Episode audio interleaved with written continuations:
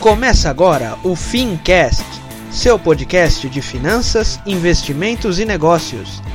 Apresentação: Tiago Feitosa.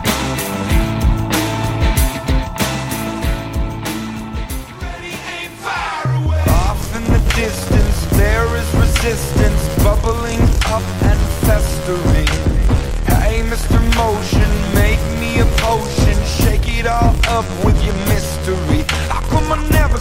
Face round here? I know every single face round here.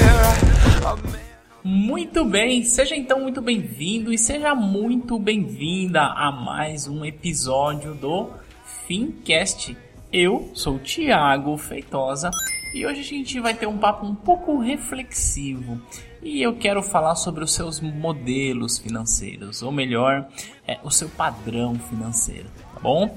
Então, é, antes da gente começar, deixa eu lembrar que você pode ir lá no Facebook, participar da nossa comunidade, digita lá grupo Fincast e vem participar do nosso grupo para a gente bater um papo esporadicamente por lá, tá bom?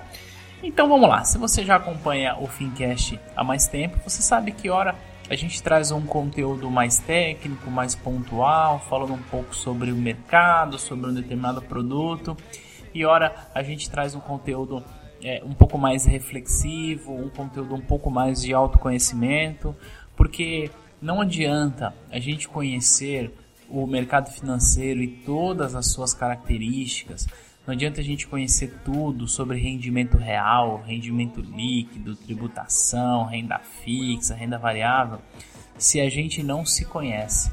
Quantas pessoas você que me ouve, quantas pessoas você conhece que entende do mercado financeiro, mas tem, está com dificuldade financeira, tem dificuldade para gerir o próprio dinheiro?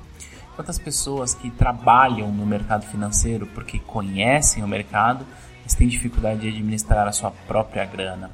Eu tenho uma coisa para te dizer, é muito comum o profissional do mercado financeiro conhecer o mercado, mas não conseguir administrar o seu dinheiro, tá? E é sobre isso que eu quero falar hoje. Não sobre esses profissionais, mas sobre qualquer pessoa. O ponto é, é que a sua relação com o dinheiro, ela pode ser qualquer coisa, menos racional. A maneira como você administra o seu dinheiro, ela é muito mais ligada às suas emoções, às suas crenças, do que exatamente aquilo que você sabe sobre dinheiro e sobre mercado financeiro. Então, é muito mais importante a gente se autoconhecer para gerir melhor a nossa grana do que necessariamente conhecer sobre o mercado financeiro. E o processo de autoconhecimento é, não é algo que a gente consegue fazer da noite para o dia. Como eu disse, é um processo, né? Portanto, é um pouco a cada dia e hoje eu quero discutir um pouco mais sobre os seus modelos financeiros. Que tipo de inspiração você tem? Como é que você é, se inspira para gerir a sua grana? E para isso, eu quero é, te fazer a seguinte pergunta: Como que era a relação dos teus pais com o dinheiro? Parou para pensar sobre isso? É, os teus pais provavelmente tinham um modelo de gerenciamento de grana e esse modelo muito provavelmente é seguido por você ou completamente rejeitado. O que, que eu quero dizer com isso? De alguma forma você está fazendo semelhante aos teus pais ou, se for o caso, fazendo exatamente o contrário. E o que eu quero dizer é o seguinte: se por alguma razão, quando você era criança, os teus pais eventualmente brigavam e a razão da briga era dinheiro, muito provavelmente você queira repelir esse tipo de comportamento e aí você acaba se comportando de forma diferente. E existe um jeito bem simples da gente saber se você está seguindo o padrão dos seus pais ou não.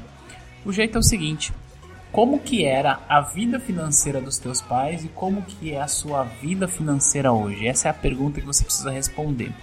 Mas a pergunta não é do ponto de vista de quanto que os seus pais ganhavam e quanto que você ganha. Não é bem isso, é um pouco mais profundo. A gente pode traduzir isso com renda passiva. Em outras palavras, a gente pode dizer o seguinte: quando você era criança, que os teus pais ou aquelas pessoas que te criaram, é, eles tinham lá a renda deles vindo do trabalho, seja lá o que for. A pergunta é: se eles perdessem a renda, por quanto tempo eles poderiam se manter sem, per sem perder, sem diminuir o padrão de vida. Esse é o ponto. Se a resposta foi, por exemplo, um mês, agora você volta e pergunta, pergunte isso a você. Se você perder a sua renda hoje, por quanto tempo você consegue se manter sem diminuir o seu padrão de vida, isto é, com as suas reservas? Você vai, você vai notar que vai ter aí uma semelhança ao que os seus pais tinham, ou você é exatamente o oposto, tudo bem? Então, esse é o primeiro ponto. E eu, não existe certo nem errado. Existe o jeito de você planejar as suas finanças e ter uma organização financeira ao ponto de não ter de se preocupar com eventuais é, perdas de rendimento, tá bom? Então, o primeiro modelo, a primeira coisa que nos inspira a cuidar da nossa grana, mesmo que inconscientemente, são os nossos pais ou aquelas pessoas que nos criaram, sejam avós, tios, tá bom? Depois disso, a gente começa a absorver o conteúdo das pessoas que nos cercam. Existe até alguns estudos, eu não sei exatamente se isso é clichê ou se é verdadeiro, mas ainda que seja só um clichê, ainda que seja só um discurso desses que tem pronto por aí, pode fazer muito sentido a gente refletir sobre isso. Esse conceito diz o seguinte, que você é a média das cinco pessoas que você mais convive. Então, é, se você olhar as pessoas que você mais tem convivência, ela vai ter gostos parecidos com os teus, ela vai ter eventualmente o carro parecido com o teu, estilo de roupa parecido com o seu, é, quantidade de renda parecido com o seu, quantidade de dívida parecido com o seu. Então, é, como eu disse, esse conceito eu não sei se ele é cientificamente comprovado, mas ainda que não seja, é, eu convido você para reflexão. Quem são as pessoas que você mais convive? E qual é o estilo de vida dessas pessoas? Será que você não reflete um pouquinho de cada uma dessas pessoas em si? Esse é o ponto. E aí, para isso, eu quero fazer um gancho para uma outra situação. Se a maior parte das pessoas com que você convive não te desafia, você tem grandes chances de permanecer na inércia, tá? Tem um autor do livro Pai Rico, Pai Pobre, que ele é até um pouco radical com relação a esse tipo de coisa. E tem uma, uma, uma parte que ele diz o seguinte: se você quer ser rico, a primeira regra é pare de andar com pobre. Essa é a primeira regra. Eu entendo isso não falando de riqueza financeira e pobreza financeira, mas eu entendo isso sobre prosperidade, sobre você ter não só dinheiro, mas você também ter uma vida plena. E aí, quando eu falo rico, é essa pessoa. E quando eu falo pobre, usando as palavras do Robert Kiyosaki, não é aquela pessoa que não tem um real no bolso, mas aquela pessoa que às vezes tem só dinheiro e mais nada. mas o ponto é, se eu for pegar essa frase do Robert Kiyosaki e juntar com o que eu disse, a gente pode resumir o seguinte: o problema não é você andar com pobre, o problema é você não ser desafiado. E aí tem uma outra frase que eu gosto que é o seguinte: se na mesa onde você está sentado você é a pessoa mais inteligente, significa que você está na mesa errada. Eu estou trazendo essas reflexões para você refletir sobre as pessoas com que você convive. Essas pessoas elas desafiam você, elas te fazem querer crescer ou elas dizem para você: Ih, lá vem você com esse papo de educação financeira, lá vem você com esse papo de investir na bolsa. Tá até parecendo aquele povo que vende shake para emagrecer que só fala nisso. Até agora você só tinha um jeito para emagrecer. Um spa. Esparadrapo. Agora você tem Lipomax e Lipomax Sim. Então, quem são as pessoas com que você mais convive? Elas te criticam porque você está se educando financeiramente ou elas te incentivam e de tempo em tempo marcam você em um determinado conteúdo é, referente à educação financeira, enriquecimento, prosperidade. Então, pense nessas pessoas. É claro que é, se a maior parte das pessoas que você convive é a sua família e essas pessoas não te desafiam antes, pelo contrário, te desestimulam, você não vai rejeitar a sua família. Você não vai simplesmente falar assim: ah, família, não quero mais vocês. Acabou, não vou mais participar disso. Não vou. A única coisa que você tem a fazer nesse caso é conquistar para convencê-los não pelo discurso, mas pelo resultado. Então, quando você começa a ter resultado, aqueles que te criticavam ou que te criticam, eles vão ficar quietinho e vão começar a te ouvir melhor, porque as palavras elas dizem, mas o resultado grita. Então a ideia é que você comece a gritar para sua família. Então você vai precisar desafiar a tua família, se a sua família não te desafia. Tá bom? Então eu trouxe aqui algumas reflexões sobre modelo financeiro, sobre a média das pessoas, sobre é, a mesa onde você está sentado. Será que você é a pessoa mais inteligente dessa mesa? Se você jogar é, alguma conversa e ninguém souber te responder a respeito de finanças, de investimento, tem alguma coisa errada, tá bom? Se você for a pessoa mais inteligente da mesa, você não está sendo desafiado, portanto, isso não te faz crescer. Agora, eu quero trazer um outro ponto para essa reflexão sobre a sua situação atual. Eu não sei exatamente, aliás, exatamente não, eu não sei absolutamente nada sobre a sua situação financeira. Eu não sei as circunstâncias que trouxeram você até aqui. Então eu não sei se você hoje está endividado, eu não sei se você hoje é um investidor, eu não sei se você já fez a sua renda passiva, mas eu sei uma coisa, que a situação financeira que você vive hoje é fruto das decisões que você tomou no passado.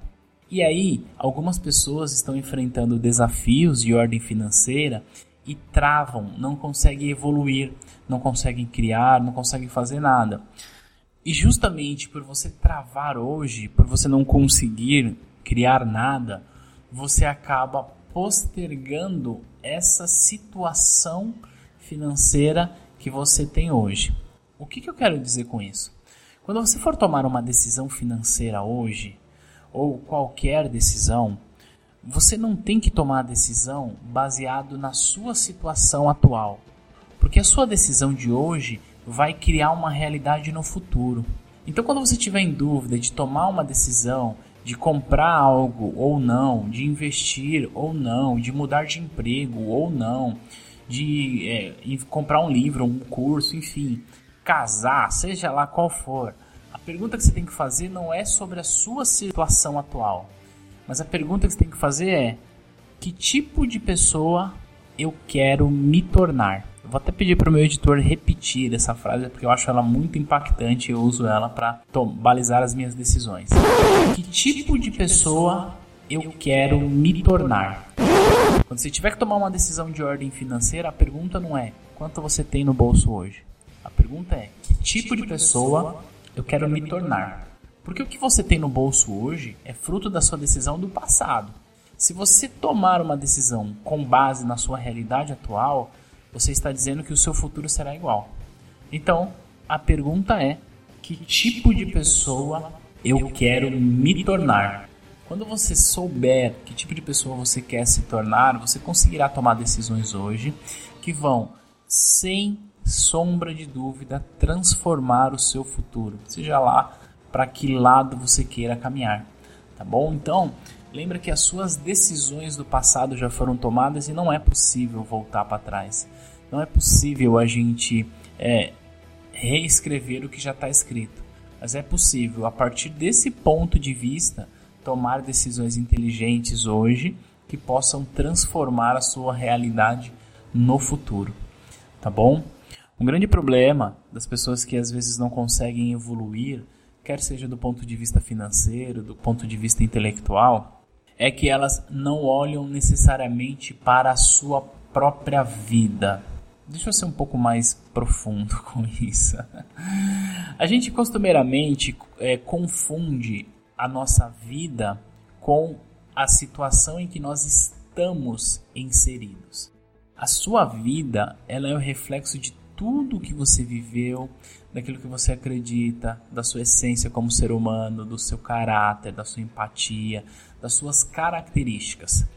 A situação que você está vivendo hoje não é a sua vida. Você não é isso. Você está isso. Percebe que existe uma diferença entre ser e estar? E muitas pessoas tomam decisões financeira ou de quaisquer ordens, baseado naquilo que elas estão e esquecem aquilo que elas são. Então a gente tem que dividir a sua vida entre aquilo que você é e aquilo que você está. Sempre que você for tomar uma decisão, não olhe para aquilo que você está, olhe para aquilo que você é e se pergunte: que tipo de pessoa eu quero me tornar? Se você fizer esse exercício, a situação que você está hoje ela passa a ser irrelevante para sua tomada de decisão, porque você vai decidir hoje para transformar o futuro. Se você tomar decisões baseado naquilo que você é, não naquilo que você está, e pensar no que tipo de pessoa você gostaria de se tornar, a situação em que você está é irrelevante.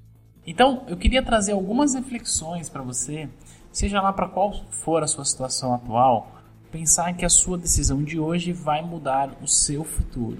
Só que se você estiver agindo como os seus modelos financeiros, se você estiver agindo como a média das pessoas com que você convive, se você for a pessoa mais inteligente da mesa, ou seja, se você não estiver sendo desafiado, dificilmente você tomará decisões que te farão crescer. Tá bom? Então, seja lá onde você está, seja lá onde você gostaria de chegar. Reflita sobre quem são as pessoas que te inspiram financeiramente, reflita sobre o meio que você está inserido, o nível de desafio que esse meio te traz e reflita sobre que tipo de pessoa você quer se tornar. Esquece a sua situação atual. O que você tem hoje ou aquilo que você não tem hoje é fruto das suas decisões do passado. E se você continuar decidindo com base naquilo que você está, grandes são as chances de você, de você perdurar uma situação que eventualmente seja desagradável no momento, tá bom? Decisões olhando para frente com a seguinte frase: Que tipo de pessoa eu quero me tornar? Bem, essa foi uma reflexão que eu quis trazer aqui para o nosso Fincast, tá bom? E espero que você tenha gostado. Depois comenta no nosso grupo ou comenta no iTunes o que, você achou desse episódio. E a gente se fala, tá bom? Na próxima quinta-feira eu tô aqui de volta e você pode participar lá do nosso grupo para a gente trocar uma ideia de vez em quando por lá. Eu agradeço a sua audiência até aqui. A gente se fala na próxima semana. Um abração e tchau, tchau.